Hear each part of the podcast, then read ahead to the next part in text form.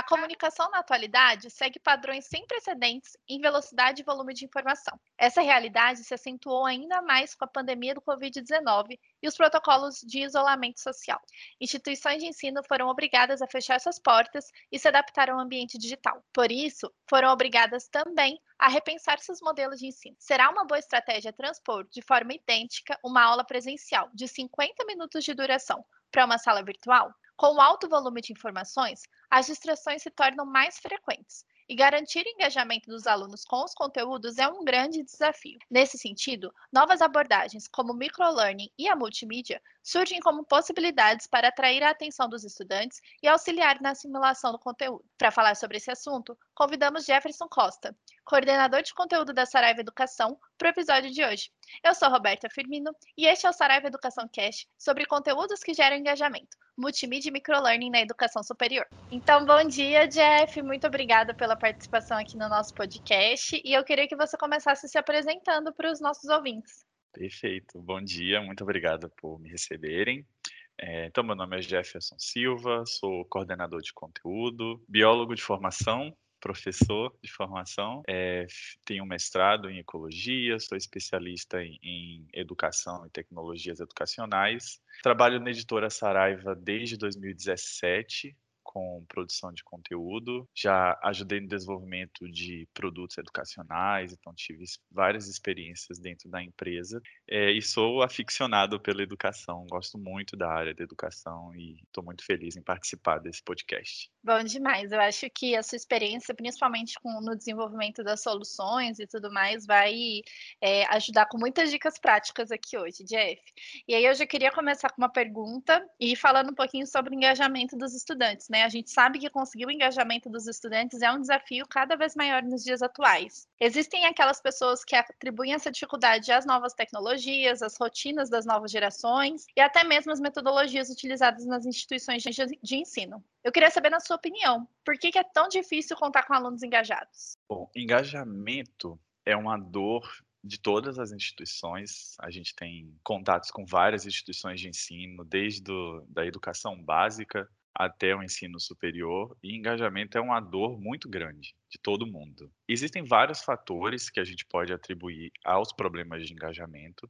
O engajamento por si só é um conceito muito complexo que envolve muitos fatores, né? O aluno para estar tá engajado, ele precisa estar tá motivado, ele precisa ver sentido no processo de ensino-aprendizagem, ele precisa ver um valor, um retorno no processo de ensino-aprendizagem, se ele vai ser, quando sair da instituição, se ele vai ser contratado, se ele vai ter um bom emprego. Então, tem vários fatores. É, você trouxe uns fatores interessantes na sua fala. É, as novas tecnologias, acho que tem se tornado um fator muito grande nos últimos anos. As diferenças intergeracionais também são, são muito importantes. É, e a gente não precisa ir muito além de falar, ah, hoje a gente está com um professor que foi formado nos anos 70, 80, é, e o aluno hoje em dia pensa muito diferente. Não, acho que o aluno de cinco anos atrás já pensa muito diferente do aluno de hoje. As diferenças intergeracionais elas têm se sobressaído muito nos últimos anos.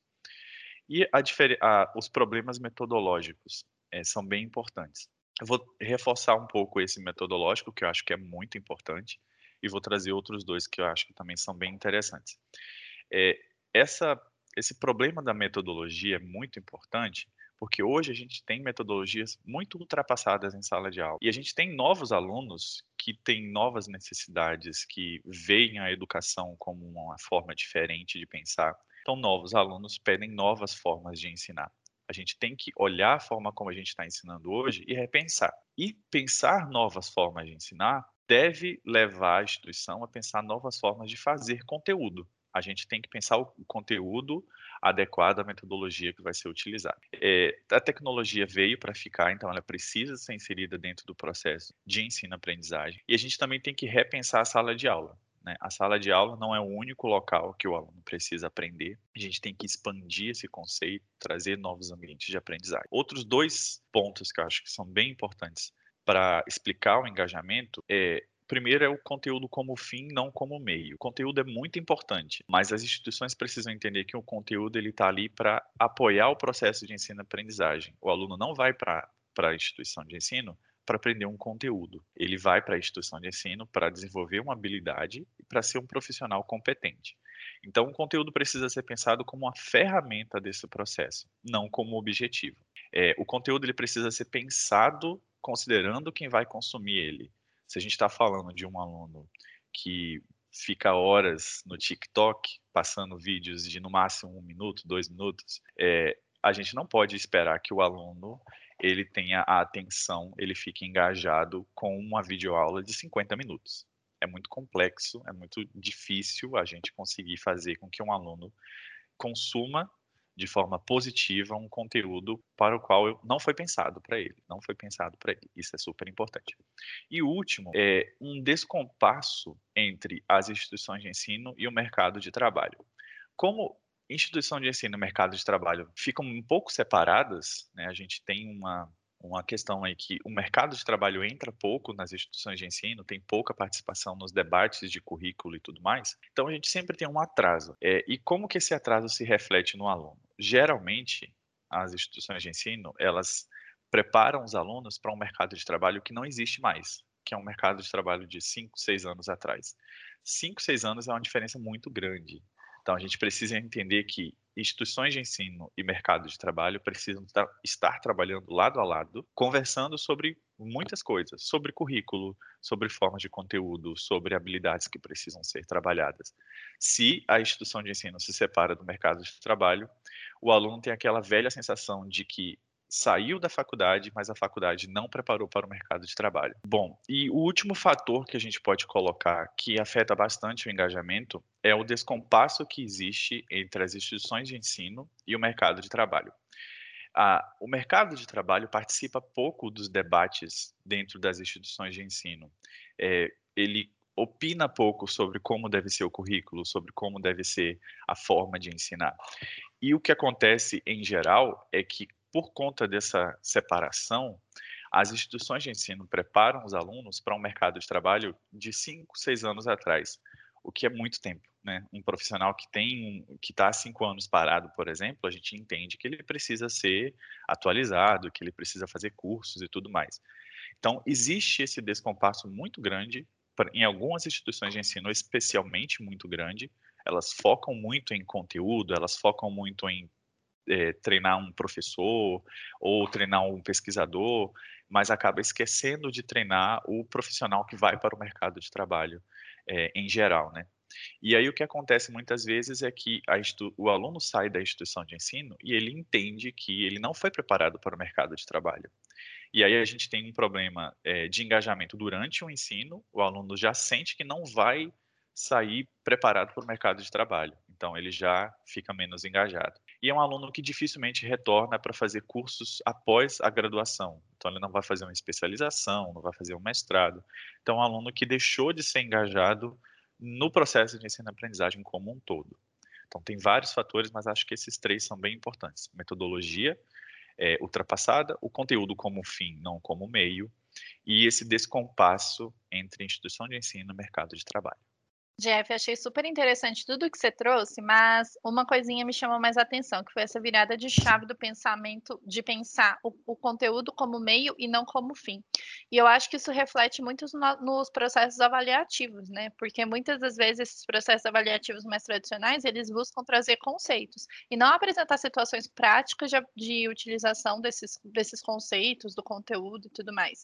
Então, acho que, que é uma mudança grande no, na forma como a educação, o processo de ensino-aprendizagem é desenvolvido na instituição como um todo, né? Perfeito, perfeito. É uma mudança muito grande de mentalidade, que a gente sente uma necessidade dos estudantes de que essa mudança é, de paradigma, eu até diria, seja feita. O aluno tem um desejo em ir para a instituição de ensino e não só aprender conteúdo, mas aprender habilidades, aprender competências. É, os professores ainda não estão é, preparados para lidar com isso, mas eu acho que é uma conversa que a gente precisa ter de, de sair desse foco super conteudista e entender que a gente está preparando ali um profissional. E ainda nesse contexto, Jeff, novas metodologias, diferentes formatos de conteúdos e ferramentas diversas surgem como solução para gerar maior engajamento dos estudantes. Aqui eu queria focar no microlearning e na abordagem multimídia. Vamos começar explicando o que é o microlearning e quais são seus benefícios? Perfeito, perfeito. O, o microlearning ou microaprendizagem é um conceito relativamente recente. Ela, ele surgiu é, com a explosão da Web 2.0, é, que é a web onde há uma produção muito grande de conteúdo por parte dos internautas. Isso surgiu, isso explodiu muito no comecinho dos anos 2000, quando é, a plataforma, o YouTube, né? Então a gente até o YouTube faz parte da nossa vida, mas ele não esteve sempre lá, né? Ele começou a surgir nos, no, no comecinho dos anos 2000. Com essa produção muito grande de conteúdo por parte do usuário e de produção de conteúdo de pequenas partes de conteúdo, é, essas pequenas partes de conteúdo foram sendo ah, absorvidas pelos alunos, especialmente pelos alunos, no processo de ensino-aprendizagem. É aquela velha história. O aluno precisa estudar sobre, vou colocar aqui um tema de, de direito, precisa estudar sobre pessoa natural. Ele vai na, no YouTube, ele vai procurar vídeos que falam sobre aquele tópico de pessoa natural que ele quer estudar. Isso é muito comum. Então, consumir pequenos pedaços de conteúdo que falam sobre um tema específico daquele conteúdo se tornou muito comum. Então, esse movimento de ter o conhecimento em pequenos pedaços que são compreensíveis, ele surgiu e ele ficou bem intenso nos últimos anos. É, e a esse movimento a gente chama de microaprendizagem, que é você quebrar um conceito super gigante, é, um texto muito grande, um vídeo muito grande, em pequenos pedaços. Aí a gente tem o, o conceito relacionado de microconteúdo ou micromídia. É, tem até um, um, estudo bem interessante do, do pessoal que faz o TED Talks, que é um, uma plataforma, uma experiência de é, gravação de palestras e tudo, mas é bem interessante, que eles compreenderam que vídeos de 15 minutos têm um engajamento, o aluno consome o vídeo, assiste o vídeo muito mais facilmente do que um vídeo de 30 minutos, do que um vídeo de 40 minutos porque os alunos já estão acostumados a consumir pequenos pedaços de conteúdo e não um conteúdo muito grande. E aí a gente tem então um conteúdo que foca num tópico específico. A gente não tem um vídeo que vai falar sobre tudo relacionado a pessoas naturais, que é um tópico dentro do direito civil. A gente vai, vai, ter um vídeo que fala sobre uma parte do tópico de pessoa natural. Explora aquele tópico, encerra aquele tópico. Muitas vezes tem uma atividade para entender se o aluno entendeu aquele tópico. E aí o tópico é encerrado. A gente vai progredindo no entendimento do tópico pessoa natural a partir dos seus pequenos pedaços. Aí a gente tem vários benefícios, né? É, o aluno retém a atenção muito facilmente. O, o aluno, ele, como ele consome um vídeo de 15 minutos de forma muito mais fácil do que um vídeo de 30, ele presta mais atenção, ele vai consumir mais o conteúdo, vai entender mais o conteúdo e vai reter mais a atenção. Ele permite compreender melhor um tópico específico, porque a gente não vai abrir muito o tópico e o aluno vai acabar se perdendo com, em todos os conceitos relacionados àquele tópico. Não, a gente está falando só de um tema específico, a gente está encerrando aquela discussão ali. E eles podem ser consumidos rapidamente. Então a gente pode consumir no, no, Uber, pode consumir no ônibus, pode consumir, enfim, num lugar ali rapidinho você consegue assistir dois, três vídeos e entender sobre um tópico interessante que você quer é, entender. E esse conceito de microaprendizagem, ele já é, se relaciona a um conceito muito interessante que eu, eu entendo que é pouco explorado pelas instituições de ensino no Brasil, que é o conceito de microcertificados. Se a gente tem um conteúdo quebradinho em pequenas partes, em pequenos é, micro conteúdos, a gente consegue organizar esses conteúdos de diferentes formas. Então, se eu tenho um curso de direito, eu consigo organizar esse curso para, ao longo da graduação de direito, por exemplo, eu conseguir dar pequenos certificados para aquele aluno. Ah, agora você entendeu sobre tópicos de introdução ao direito. Eu vou lá, organizo os micro conteúdos que falam sobre introdução ao direito e concedo àquele aluno um microcertificado. Qual é a diferença dessa lógica de microcertificado para a lógica atual? Hoje, o aluno de direito precisa ficar cinco anos dentro da faculdade para, ao final de cinco anos, ele ter um certificado, um diploma que fala que ele entende de direito. Mas o mercado de trabalho não, não tem tanto interesse em saber que você sabe de direito, porque eles não vai contratar você para tratar de direito. Ele vai contratar você para falar, fazer andamento dos processos civis, por exemplo. Então você precisa entender de uma parte do direito. Se a gente, ao longo da graduação do estudante, fornece a ele microcertificados, ele vai se sentir mais engajado porque ele vai ver resultado no processo dele de aprendizagem. Então ele vai, por exemplo, poder usar os vários microcertificados que ele tem para conseguir um estágio, para conseguir uma entrada em um escritório.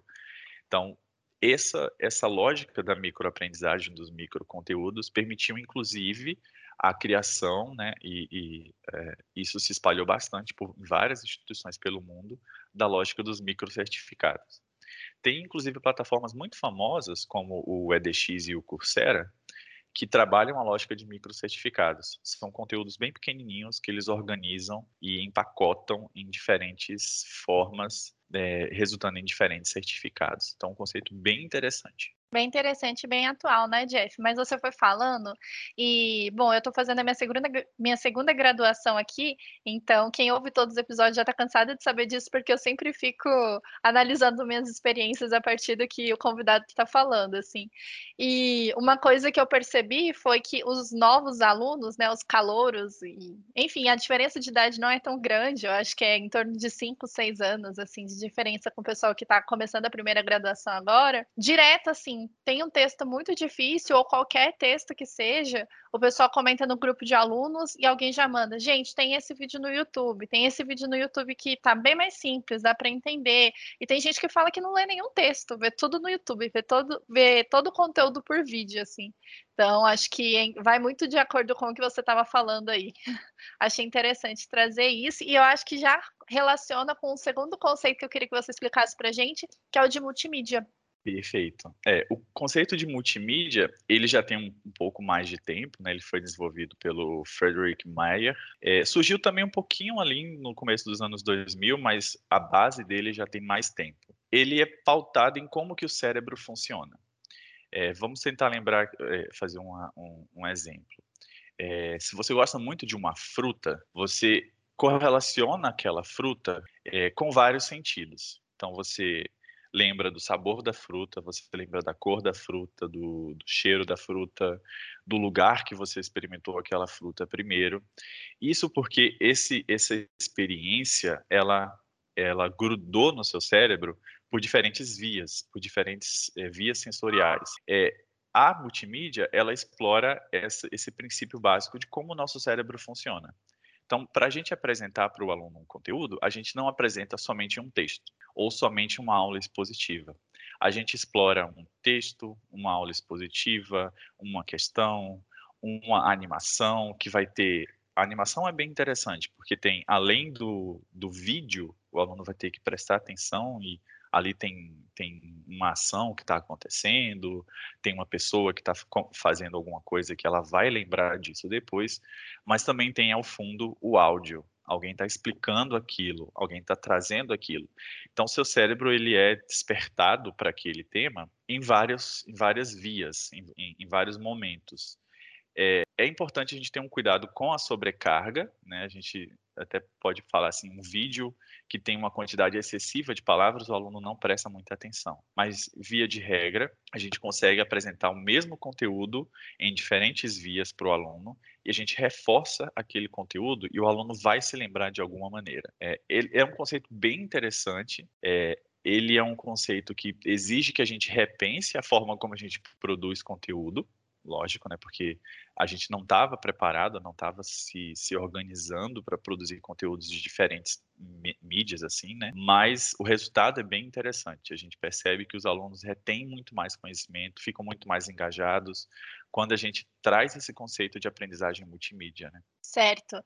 em termos práticos, como a gente aplica o microlearning e a abordagem multimídia nos processos de ensino-aprendizagem, pensando tanto no ensino presencial como na educação à distância? Perfeito. É, a gente precisa primeiro repensar como a gente organiza as nossas instituições de ensino. É, o micro, a, a, teoria da microaprendizagem a gente consegue trazer quando a gente deixa de focar simplesmente no aluno dominar um tema gigante.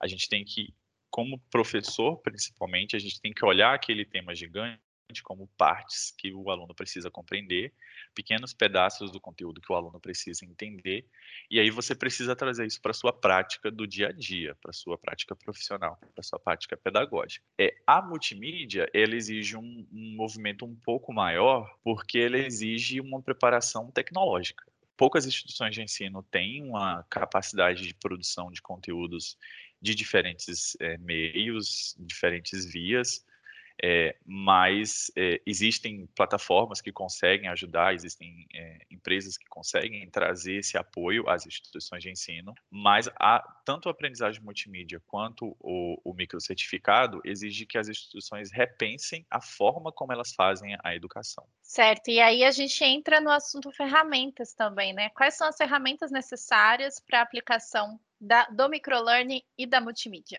A multimídia exige que as instituições é, tenham um aparato tecnológico né, por trás disso. Então, a gente precisa ter é, um ambiente virtual de aprendizagem que permita a aplicação dessa, dessa aprendizagem multimídia com vários meios, que permita que ali tenha vídeo, texto, questão, uma questão aberta, uma questão fechada, objetiva ou discursiva, né? É, então a gente precisa dessa ferramenta AVA, ela é super importante. A gente precisa de todas as ferramentas de produção de conteúdo. É, a gente precisa investir, esse é um ponto bem importante da gente investir nas pessoas que produzem o conteúdo. Produzir conteúdo não é fácil. Produzir conteúdo com um objetivo pedagógico, claro, é, é mais difícil ainda. É, então a gente precisa repensar a forma como a gente produz conteúdo. A gente precisa trazer o professor para essa, essa prática, para essa é, experiência de pensar é, o currículo, de pensar o conteúdo, de pensar como quebrar o conteúdo, como apresentar o conteúdo. Então, o professor é super importante. É, e trazer também o aluno. A gente precisa entender esse aluno. É, como você trouxe, é, a gente tem uma diferença intergeracional importante entre os alunos, já tem essa diferença. Cinco anos já é muita coisa. Então a gente precisa produzir o conteúdo pensando no aluno, é o que poucas instituições de ensino fazem. Então, como ferramentas, a gente tem as ferramentas tecnológicas que a gente precisa e as ferramentas de pessoas, né? A gente precisa trazer as pessoas para repensar essa educação junto com a coordenação. É um esforço muito coletivo esse. Super interessante destacar, principalmente a importância do, do, profissional de produção de conteúdo, Jeff, porque às vezes a gente acha que consegue. É, é lógico que dando um treino, o professor, o docente, ele precisa ser treinado e tudo mais para aprender a mexer com as novas tecnologias, novas metodologias e tudo mais, mas tem coisas que não é papel do professor, né? Não é o professor que vai dar conta. A gente precisa de profissionais que, que, enfim, que vão saber fazer uma edição de vídeo, que vão saber produzir um conteúdo mais interativo e tudo mais. E aí, quando a gente vai para diferentes cursos, eu acho que a discussão fica um pouco mais complicada ainda, porque se a gente pensa em cursos mais dinâmicos, vai, eu penso, por exemplo, sei lá, em comunicação, em publicidade, em cursos, sei lá, né, que, que exigem mais esse dinamismo, assim, é, a gente consegue pensar com facilidade na aplicação do microlearning e da multimídia no processo de aprendizagem. Mas em cursos que têm um currículo um pouco mais tradicional, que são um pouquinho mais fechados nesse sentido, é possível também? A gente consegue trabalhar esses conceitos nos diferentes cursos? É, é muito possível. Só, só fazer uma adição ao que você trouxe com relação a, ao professor, acho é bem importante mesmo a gente pensar isso. Trazendo um pouquinho da minha experiência é, com produção de conteúdo, a gente tem desafios bem gigantes, desde o professor não entende direito autoral, quando ele produz um conteúdo. Então, ele produz um conteúdo e é um conteúdo plagiado, é um conteúdo é, que não faz sentido, é um, ou é um conteúdo que não é interativo. Então, a gente tem desafios bem interessantes na produção de conteúdo que partem do professor.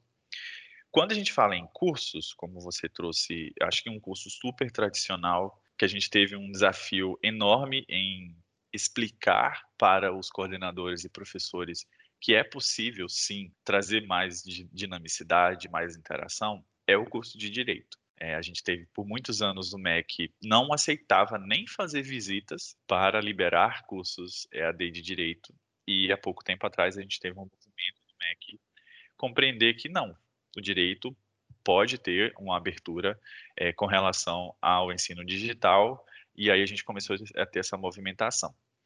E aqui é interessante dizer, qualquer curso a gente consegue trazer essas novas práticas, é, tanto as que a gente está trabalhando aqui agora, principalmente, que é microaprendizagem e multimídia, quanto todas as outras que a gente tem já no nosso repertório é, pedagógico. Então, se a gente pensa no direito, vou dar o exemplo do direito porque eu, quando a gente fala em ensino tradicional é o primeiro que vem na nossa cabeça, né?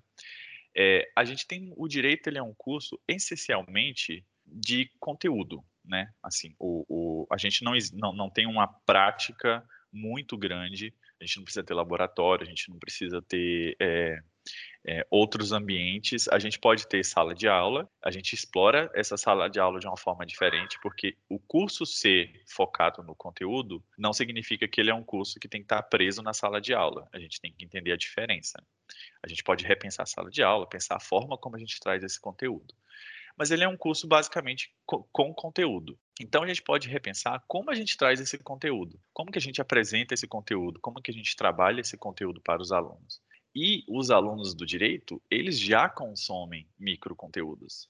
É, se você for fazer uma pergunta para qualquer estudante do direito, ah, quando você tem que estudar, por onde você estuda? A gente vai, eles vão falar livros, obviamente, porque o direito tem um peso muito grande da, dos livros e, e, é muito importante que tenha, porque a gente tem debates muito interessantes de diferentes autores, é, diferentes é, juristas no Brasil então é importante os livros, mas eles vão te falar: não, eu assisto vídeo no YouTube, eu sigo tal professor no Instagram, eu vejo os vídeos de tal professor.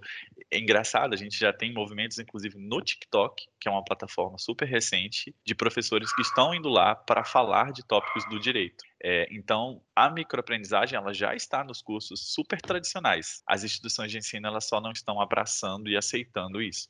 E os alunos estão, né? Então tá na hora de correr atrás disso. e por último, a gente já está finalizando.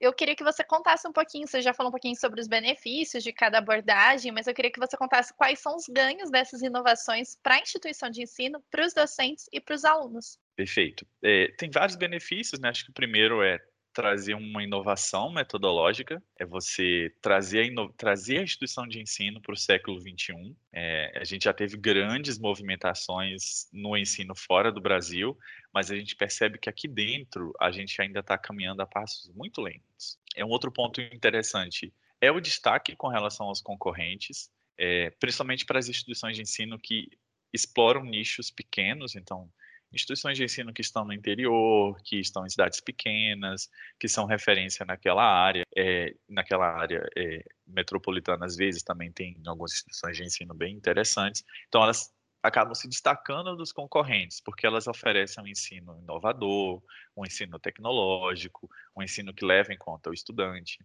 Quando a gente olha para os estudantes e os professores, a gente entende que há um aumento de engajamento dos dois e a gente tem, a gente está falando de da dor do engajamento dos alunos, mas existe uma dor de engajamento de professor, que também é tão importante quanto, né?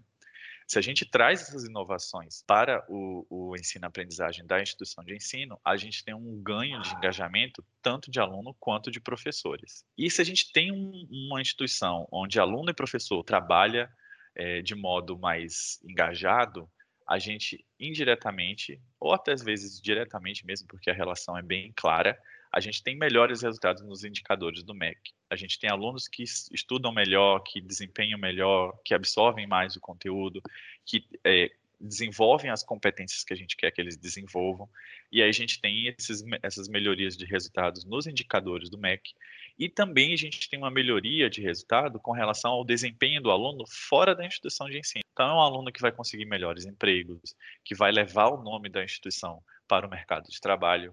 Então, a gente tem uma série de benefícios quando a gente repensa a educação, quando a gente repensa a forma como a gente ensina. É, a gente só precisa tomar esse, esse passo que às vezes é desafiador, da gente querer inovar. E aí a gente buscar quem pode nos apoiar para inovar, porque também não é fácil inovar, não é fácil você repensar a forma como você faz conteúdo, como você entrega conteúdo. É, é um desafio, mas eu vejo muitos, muitos benefícios. Bom, esse espaço agora no final, Jeff, é para você deixar mais dicas ou referências, enfim, é seu espaço para falar o que você quiser. Perfeito, muito obrigado. Falar aqui, acho que dá três dicas. Eh, a primeira é para coordenadores, professores, diretores, para explorarem um pouquinho esses conceitos super importantes dentro da educação e que estão criando, estão ganhando muito espaço.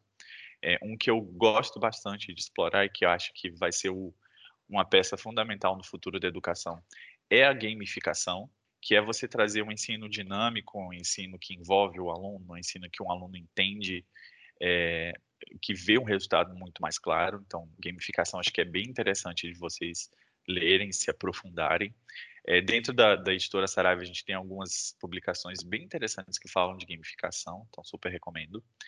É, tem um artigo da Jennifer Fredericks, que ele fala sobre o engajamento escolar, é, potencial do conceito e estado de evidência procurem lá depois, é bem interessante. Inclusive, ele fala sobre é, os aspectos do engajamento, como que melhora o engajamento. E a gente tem um livro do Philip é, o, o Schlett, é bem interessante, que fala sobre níveis de engajamento. Então, desde aquele aluno que está desengajado, que é aquele aluno que vai para a sala de aula perturbar os alunos que estão querendo aprender, até o aluno que está super engajado. E como que a gente pega esse aluno que está lá embaixo no engajamento e a gente leva lá para cima? É, então, tem uma, um debate bem interessante na literatura sobre engajamento. É, acho que engajamento é um tema que a gente fala muito, mas fala pouco.